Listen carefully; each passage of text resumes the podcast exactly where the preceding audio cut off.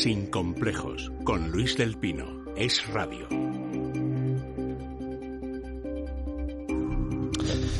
Bueno, pues como les decía, tenemos con nosotros al general retirado don Agustín Rossetti, actual diputado de Vox en el Congreso. Muy buenos días, don Agustín. Buenos días, don Luis. Encantado de estar aquí. Muchísimas gracias. Con ustedes, ¿no? Eh, como una figura de la radio como es usted y compartiendo también, eh, pues, con don Fernando y don Fernando Arias Salgado, muy buenos días. Buenos días, don Luis.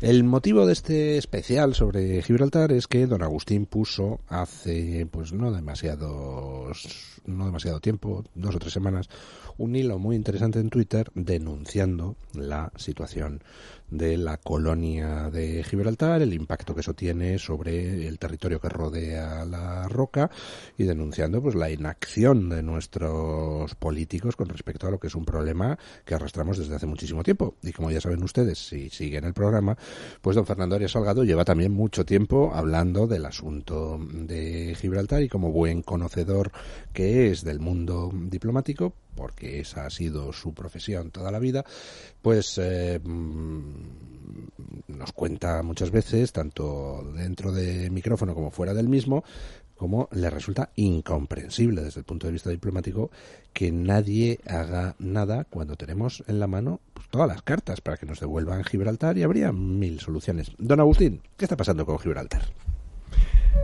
que lleva pasando en los últimos 300 años, podríamos decir, ¿no hay nada que no sepamos, en realidad. Gibraltar es parte de España, es un territorio que en un momento dado no se cedió, la, ciudad y el castillo de, de, Gibraltar, y en el Tratado de Utrecht, ya hace ya, ya ha pasado tiempo, y desde entonces, pues los abusos por parte de los británicos han sido continuos, ¿eh? paralelamente a los intentos de España de recuperar algo que realmente le pertenece. ¿Qué está pasando? Pues está pasando que Gibraltar empobrece y parasita a España, le hace perder la importancia que tendría los 600 kilómetros de costa que tiene sobre el estrecho, una posición estratégica fundamental, cuya, cuyos beneficios realmente está, está disfrutando el Reino Unido, pero además eh, mantiene allí una base precisamente que pagamos nosotros. Esto es una cosa que es muy curiosa. ¿Por qué? Porque lo hacemos indirectamente, porque Gibraltar, como decía, es un parásito, una sanguijuela que tiene la comarca, que le hace correr riesgos innecesarios en los cuales podemos hablar eh, después más, detalladamente. Y es absolutamente incomprensible la dejadez de nuestros gobiernos, eh, del, del PSOE y del PP, eh, para, para poner fin a esta situación. Don Fernando. Eh, yo no puedo estar más de acuerdo con el general, porque yo empecé con este tema cuando ingresé en la carrera diplomática en el año 1963. Estuve en la ONU con el tema de Gibraltar desde 1966. Estuve destinado allí cinco años. Cuando se, por primera vez se colocó en el Comité de los 24 el tema de Gibraltar como territorio no autónomo, incluido por el Reino Unido como territorio a descolonizar y ha sido durante todos estos años uno de los las columnas básicas de la del planteamiento necesario para recuperar la importancia geoestratégica que apuntaba el general en el estrecho de Gibraltar. Recordemos que en la, en la ONU, precisamente en ese año de 1967, 68, no recuerdo. empieza el Comité de los 24, empieza a ocuparse del tema en 1963. Y en 1966 ya el tema de Gibraltar, que ya había sido incorporado en el año 46 en la lista de territorios no autónomos, empieza a ser abordado por España, porque no nos olvidemos que España, Castilla, España no ingresa en las Naciones Unidas hasta 1955.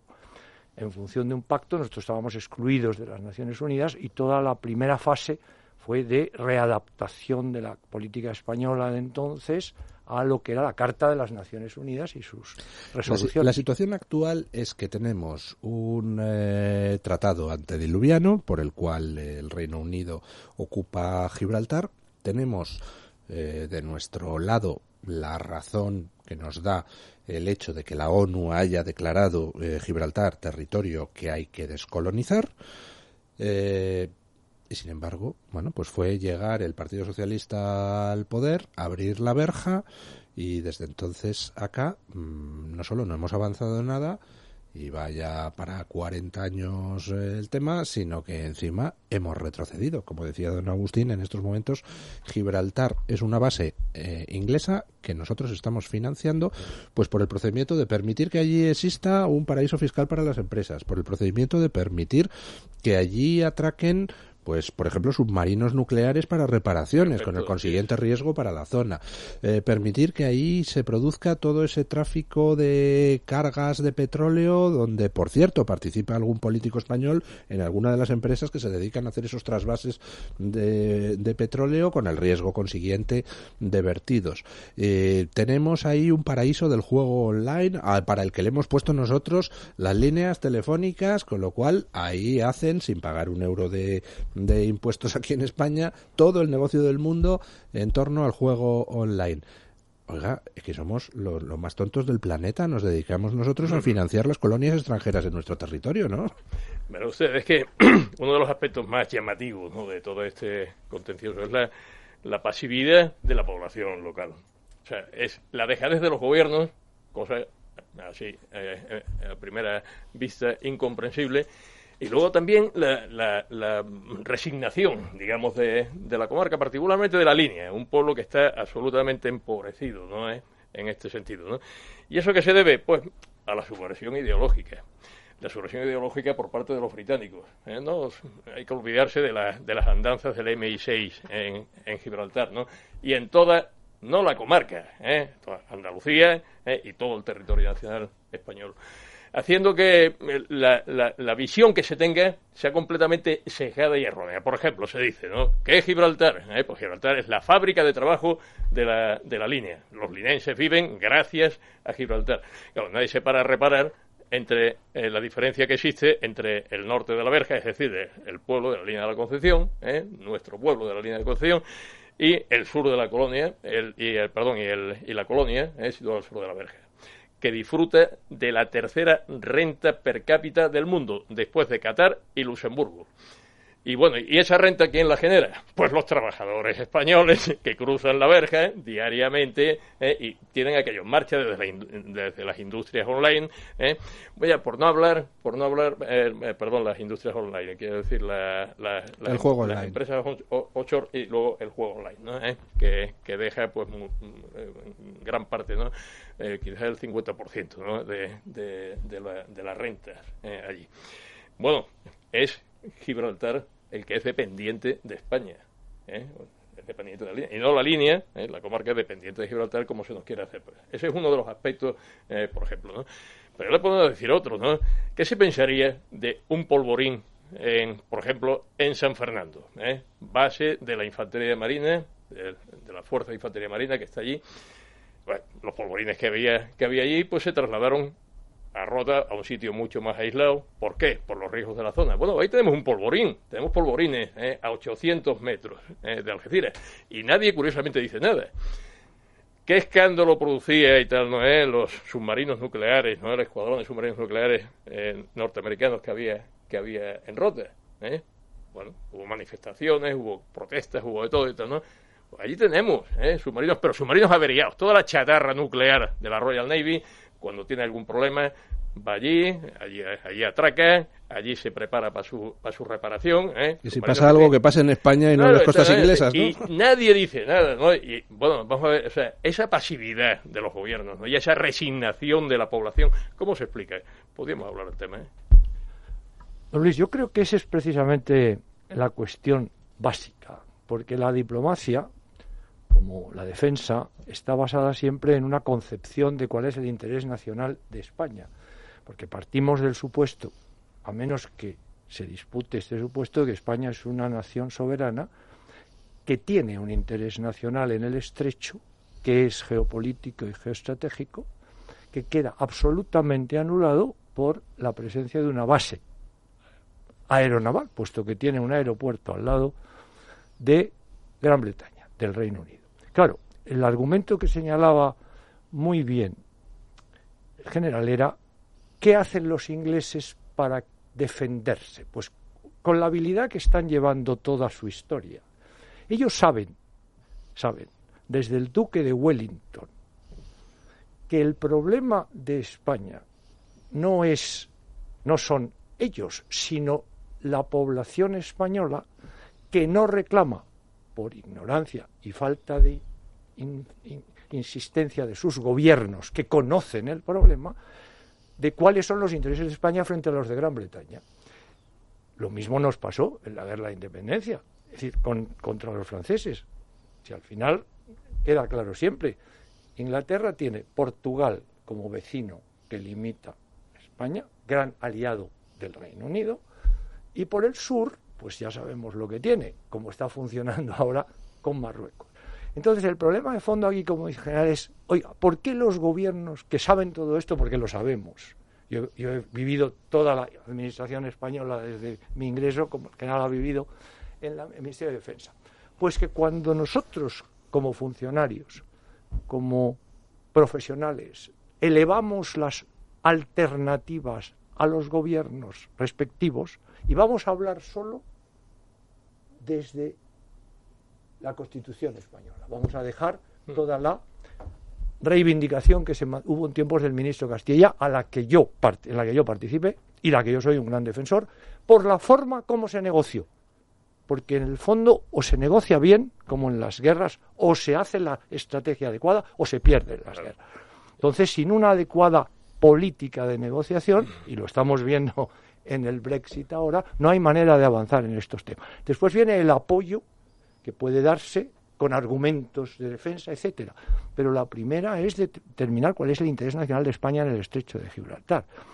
Porque estamos en juego, en general, si usted me da la razón, no solamente el territorio, es que son las aguas, es que es la bahía de Algeciras claro. lo que está en juego. Es que esa es la apuesta británica.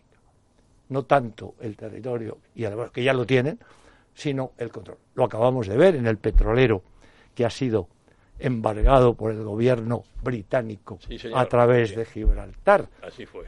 Dando la cara sorprendentemente el señor Picardo, que no tiene nada que ver en este tema, porque es el gobernador el que dedica y define la defensa del territorio. Pero todo eso son, como dice muy en general, artilugios que crea el Reino Unido para que no se sepa que lo que se defiende allí es el interés del Reino Unido y no el interés de España. Este es el tema.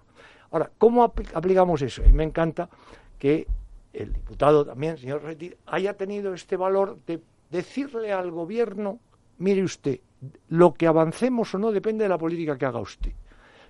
Es verdad que en una democracia la sociedad tiene mucha importancia, como muy bien señalaba, señalaba usted, es decir, la población debía ser más reivindicativa, porque tiene todos los elementos para ganar esa reivindicación. Tan es así que la población gibraltareña está preocupadísima. Y los discursos del señor Picardo, inteligentes por otra parte, abundan en esa línea. Convenzamos a los españoles de que no es necesario pedir más, porque lo que necesitan se lo damos nosotros un poco gratis, ¿no? Les dejamos ese. Pero que no se les vaya a ocurrir pedir, por ejemplo, la misma renta que tenemos nosotros. Eso de ninguna manera entonces, mientras no a mí me desespera, eso, a mí me desespera en una campaña electoral, perdón, no tenemos argumentos para oponerlos a lo que dicen los ingleses, que es la población no está interesada en el tema. A mí me desespera el hecho de que mm, mejor no nos podían poner las cosas con el tema del Brexit. La negociación del Brexit es era y espero que siga siendo un momento idóneo para plantear nuestras exigencias con respecto a Gibraltar. Si el Reino Unido termina saliendo de la Unión Europea y necesita firmar un acuerdo de libre comercio, pues oiga, ese acuerdo habrá que firmarlo por unanimidad y España, por tanto, tiene las bazas en su mano para exigir una solución a un problema que hay que solucionar pero el problema es que no se percibe por parte del gobierno español, ni tampoco del anterior de Mariano Rajoy, ni el más mínimo interés en solucionar el asunto. Claro, cuando te vas al gobierno de Rajoy y ves que uno de sus ministros, Arias Cañete, tenía, por ejemplo, intereses en una de las empresas que se dedica al trasvase de petróleo desde Gibraltar a los buques que allí repostan, pues dices, Oye, la pregunta que me hago es, ¿cuántos políticos españoles tienen interés directo en cosas radicadas en Gibraltar? ¿Existe algún tipo de información pública y transparente sobre bueno, eso? existe lo del señor Arias Cañete, que, usted ha sacado, ¿eh? y podríamos poner otro, otro, otros nombres, pero realmente eh, pues tendríamos que empezar pues, a acumular las pruebas y demás. Pero esto es más o menos eh, de dominio público. Vamos a ver, el dinero de Gibraltar fluye generosamente y fluye generosamente entre las élites políticas de Sevilla, de Madrid, también los medios de comunicación, que parte de ellos pues, están realmente apoyados y demás y tal. Y si uno se descuide ¿eh? y está en alguna fundación, alguna cosa y tal, ¿no? cuando se va a dar cuenta, ha habido algún, alguna donación ¿eh? de alguien anónimo, ¿eh? más o menos anónimo, que resulta ser finalmente pues, una de las empresas de juego, por ejemplo, una cosa de estas. O sea, el dinero de Gibraltar fluye con mucha generosidad y compra muchas voluntades. Eso, eso, eso es cierto.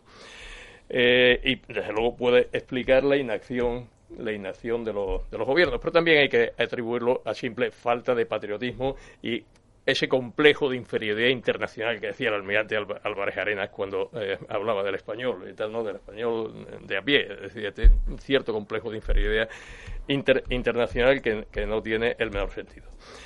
Vox se ha planteado esta cuestión desde, desde el primer momento, está en su programa electoral, o sea, mantener pues una eh, política firme ¿no? en, en relación con la reivindicación de España en esto en, Gibraltar. Y hemos empezado, ¿eh? naturalmente, desde el primer día, desde el primer momento que hemos estado en la carrera de San Jerónimo, precisamente con la cuestión del petrolero, del Grace One. ¿no? Eh, hemos pedido la comparecencia de, del ministro para que dé explicaciones por lo que no ha dado explicaciones algunas el gobierno español. ¿eh? porque y allí ha ocurrido algo muy grave, ¿no?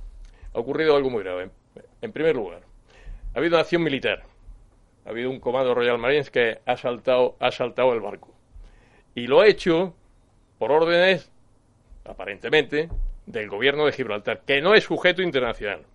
Entonces ya, ya, ya, ya, empezamos, no sé, ya añadimos a la violación del mar territorial español, añadimos eh, que se ha hecho por un por un, una entidad que no es sujeto internacional, un, acto de piratería, podemos decir, ¿no? Eh, simplemente, ¿no? Y el gobierno español no ha dicho absolutamente nada, ¿no? Eh, y por supuesto no ha comparecido todavía, ¿eh? ahí queda, ¿eh? y tendrá que dar explicaciones, ¿no? Si no es en esta legislatura que esté terminando, en la próxima. Hay una segunda cuestión que es la verja, de la cual podemos hablar, pues, porque no quiero extenderme, porque creo que don Fernando tenía algo, algo que decir también en relación, en relación con esto, pero podemos hablar del control de la verja también, ¿eh? que es asunto muy importante. ¿eh? ¿Habría que cerrarla? Vamos a ver, habría que cumplir la ley, ¿eh? cumplir la ley. ¿Y, ¿Y qué es la ley en este caso? El Tratado de Schengen. Hay que cumplirlo. Es decir, eh, ahí España no reconoce fronteras, por eso le llamamos la verja. ¿Por qué? Porque no podemos reconocer una frontera en nuestro, en propio nuestro territorio. propio suelo, en nuestro propio territorio, ¿no? es Está usurpado todo el mismo por los ingleses y tal, ¿no? De manera que ahí lo que tenemos es una verja, pero en esa verja, naturalmente, el resguardo fiscal ¿eh? también hay que cumplirlo. De manera que hay dos razones, Tratado de Schengen, resguardo fiscal, las dos cosas, ¿no? Lo cual obliga a qué? ¿Eh? Pues a hacer todos los trámites, ¿eh? precisamente de paso por la verja, cuando están pasando, eh, ¿cuántas personas? Pues 15.000, eh, no sé, eh, esas otras, ¿cuántos son? También lo he preguntado, he hecho esa pregunta al gobierno. ¿Tiene usted un censo de trabajadores? No, porque el gobierno no lo sabe. ¿Cómo protege socialmente a esos trabajadores y ni siquiera sabe cuántos son? En fin, esto es, este es un tema que da mucho de sí. No haría falta cerrar la verja para poner al Reino Unido ante la realidad, ante la realidad de que ahí España ejercita sus derechos, ¿no es? Y Gibraltar, no lo olvidemos, de acuerdo con el Tratado de Utrecht, ¿eh? no tiene derecho a comunicación terrestre con España, ni comunicación directa por vía marítima. Sí, yo creo que, en efecto, yo creo que son los dos temas, las aguas y la verja. Claro. Esos son los dos temas claves para que... Y el aeropuerto, añadiría yo.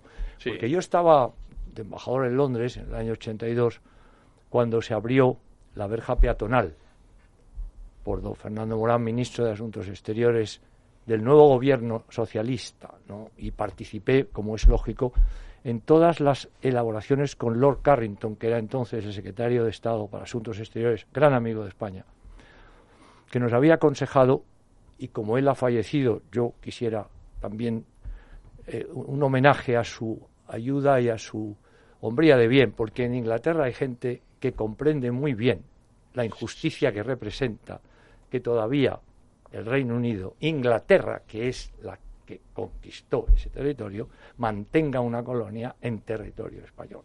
Tenemos esa simpatía intelectual de mucha gente, afortunadamente, porque en Inglaterra no son todos como parecen. Y en el Brexit lo estamos viendo, lo estamos viendo, y es, son un gran país y con el cual eh, una alianza siempre es preferible a una confrontación. Pero la alianza, como nos ha pasado históricamente, tiene que estar basada en el respeto mutuo y en la igualdad. No se trata de dar patentes de corso como hacía Isabel I de Inglaterra con los galeones españoles. En este momento me encanta su, em, su, planteamiento, en general, porque como diputado yo creo que esa es la situación. la, democracia consiste en que el pueblo reivindica sus derechos a través de sus representantes. ¿no? ¿Cuál es el fallo que aquí hemos apuntado al principio? ¿Qué reivindicación hacen los españoles que residen en la zona en el campo de Gibraltar, en los ayuntamientos. ¿Dónde están esas reivindicaciones elevadas a la Junta de Andalucía, por ejemplo, ahora? O al Gobierno de la Nación, a través del Ministerio de Asuntos Exteriores. Hubo un momento en que el Ministerio de Asuntos Exteriores tenía ahí un delegado en Algeciras para vigilar exactamente la coordinación de todas las autoridades locales, regionales y las empresas privadas en su relación con ¿Por qué? Pues porque es interés español, como usted ha escrito muy bien. Y entonces, ¿cuál es la mecánica eh, mediática, la confusión? Que no se sepa, que no se hable. Mire, el presidente de la Comisión hace hoy en el país unas declaraciones muy bien hechas. Señor Juncker, España tiene que recuperar la estabilidad. Se la hacen excelentes profesionales del país. Ni una sola pregunta sobre el futuro estatuto de Gibraltar en caso del Brexit. Esto es la prensa española, el periódico de más circulación en España. Claro, este es el problema. ¿Cómo es posible en Europa, y eso sí tengo yo experiencia, explicar yo a mis colegas que nosotros no reclamamos nada oficialmente sobre la retrocesión de Gibraltar? Primer punto, ¿qué título tiene el Reino Unido para estar en, en esa zona? Solo uno tiene, el Tratado de Utrecht, que hoy se sostiene incluso por el gobierno, yo no le llamo gobierno, es la administración colonial. Administración colonial está derogado por la Carta de las Naciones Unidas. Exactamente. Eh, le, iba a hacer esa observación que me, parecía ociosa tratándose de usted. ¿no? Eh, eh, partimos de ¿Está en vigor o no está en vigor? La duda existe porque hay un intercambio, hay un, momento histórico que yo creo que sería la, el momento ahora, hay elecciones, ya veremos cómo qué pasa, pero desde el punto de vista de lo que es una política basada en los datos que usted da hmm. y en la realidad que conocemos todos, hay que montar un mecanismo oficial, respaldado por el gobierno, que tenga como misión estudiar soluciones alternativas para descolonizar Gibraltar. ¿Por qué digo descolonizar? Porque es el lenguaje oficial que nos ha respaldado a las Naciones Unidas. Si eso es un territorio no autónomo, si es un territorio a descolonizar, hay que descolonizar. ¿Cómo se descoloniza? Y ahí tenemos la siguiente barrera. Se descoloniza a través de la población o a través de la reintegración de la integridad territorial del país que fue mutilado en una conquista de este tipo, ¿verdad? Ahí estos son los dos temas. claro, ahí tenemos, ¿no? Precisamente, ¿no? Pues me, me brinda ¿eh? la, la, posibilidad precisamente de, de hacer mención de ello, ¿no? Hay una cadena de resoluciones de Naciones Unidas ¿no? que trata que trata este asunto no ya la 15 la 15 14 ¿eh? ya empezando empezando por ahí ¿eh? que en su eh, apartado sexto pues declara que toda actividad que vaya en contra de la unidad territorial o de, la, del interés territorial o la unidad nacional de un estado es incompatible con los propósitos de las Naciones Unidas por otra parte no por otra parte el artículo segundo de las Naciones Unidas también obliga a todos los estados signatarios de la carta ¿eh? a, eh, a, esto, aceptar sus principios ¿no? y acomodar precisamente todos sus compromisos internacionales, ¿no? y eso comprende también el Tratado de Utrecht, en mi opinión. ¿eh? De manera que el título que podría tener el Reino Unido sobre Gibraltar, que no es otro que el Tratado de Utrecht, efectivamente, ¿no? pues queda desvirtuado. El único. el único, por la Carta de Naciones Unidas. Pero es que por si fuera poco, aparte ya de esta resolución 15-14, la resolución 2070, mm, estamos hablando ya del año 60, ¿eh? del año 60, insta a las partes, ¿no? a España, y al Reino Unido a, em, a esto a que celebren conversaciones para tratar este asunto y tal, ¿no? La 2325, que es de 1965, ¿eh? vuelve a hacer mención ¿eh? precisamente a la unidad y la integridad territorial, ¿eh? que la descolonización que hay que hacer de Gibraltar eh, no puede hacerse como pretende el Reino Unido, escudándose en la población, de- eh, respetando los derechos de la población del pueblo de Gibraltar, porque el pueblo de Gibraltar no existe. El único, vamos a ver, para ser pueblo, ¿eh? o sea, pueblo, nación, tal, no es, eso no lo es, es, simplemente una acumulación, ¿eh? un aluvión de personas que han sido llevados allí ¿eh? al Reino Unido en sustitución de la verdadera población de Gibraltar que está en San Roque, por cierto, ¿no? Si nos remontamos a, si nos remontamos a esto, ¿no?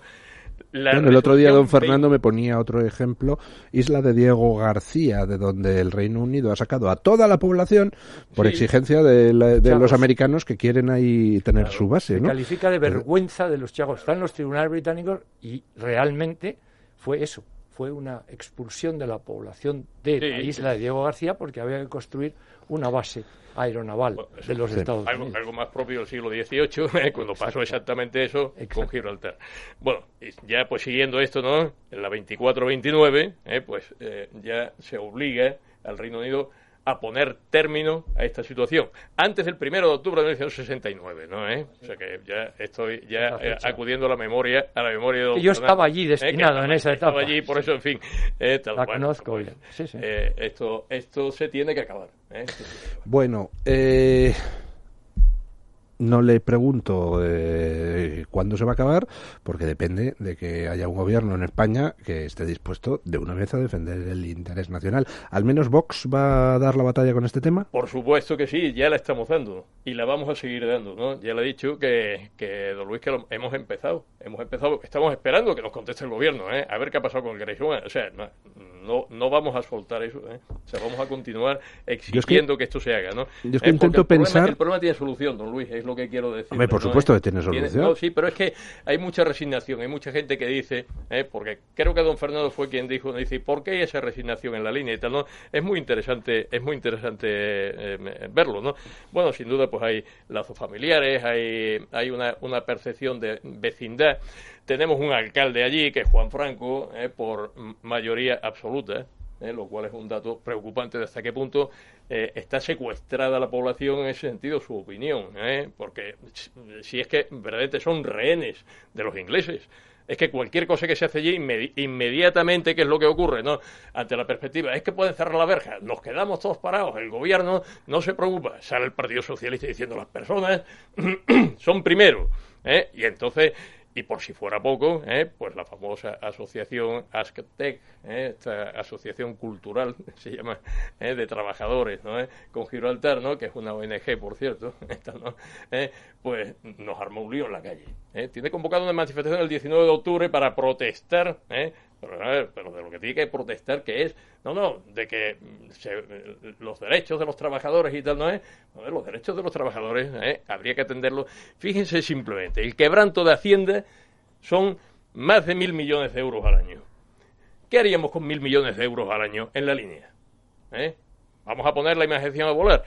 El término municipal de la línea tiene una- unas oportunidades inmensas, ¿no es? Playas magníficas, ¿no? Puerto deportivo y tal, ¿no es? Todo desocupado, vacío, ¿eh?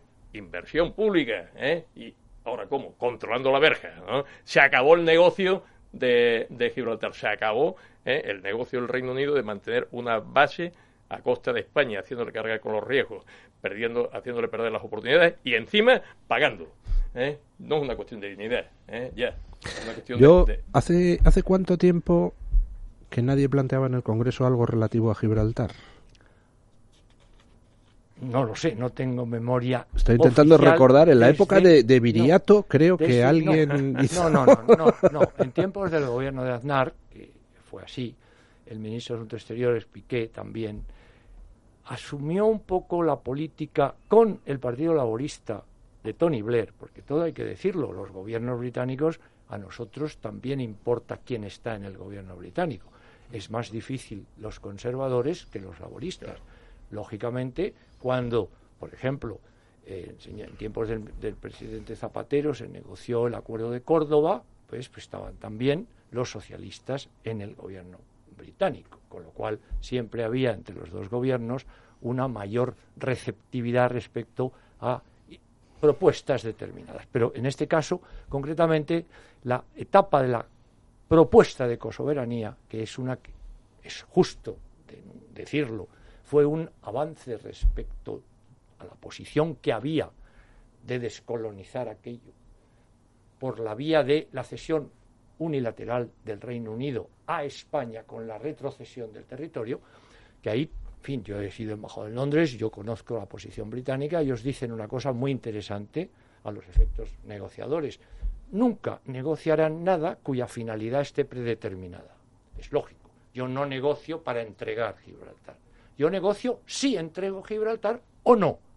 Pero yo no negocio para entregar Gibraltar. El, problema del referéndum de la población tiene otra, otro, otro análisis, pero ese dato hay que tener, tomarlo muy en serio, porque es evidente que hoy las Naciones Unidas, cuando deciden que no se haga o no se aplique la autodeterminación a Gibraltar, que lo dicen, incluso en, en la opinión consultiva del, Tribunal Internacional de Justicia sobre el Sáhara Occidental, donde sí se aplica la autodeterminación, hacen la excepción de Gibraltar eso está claro.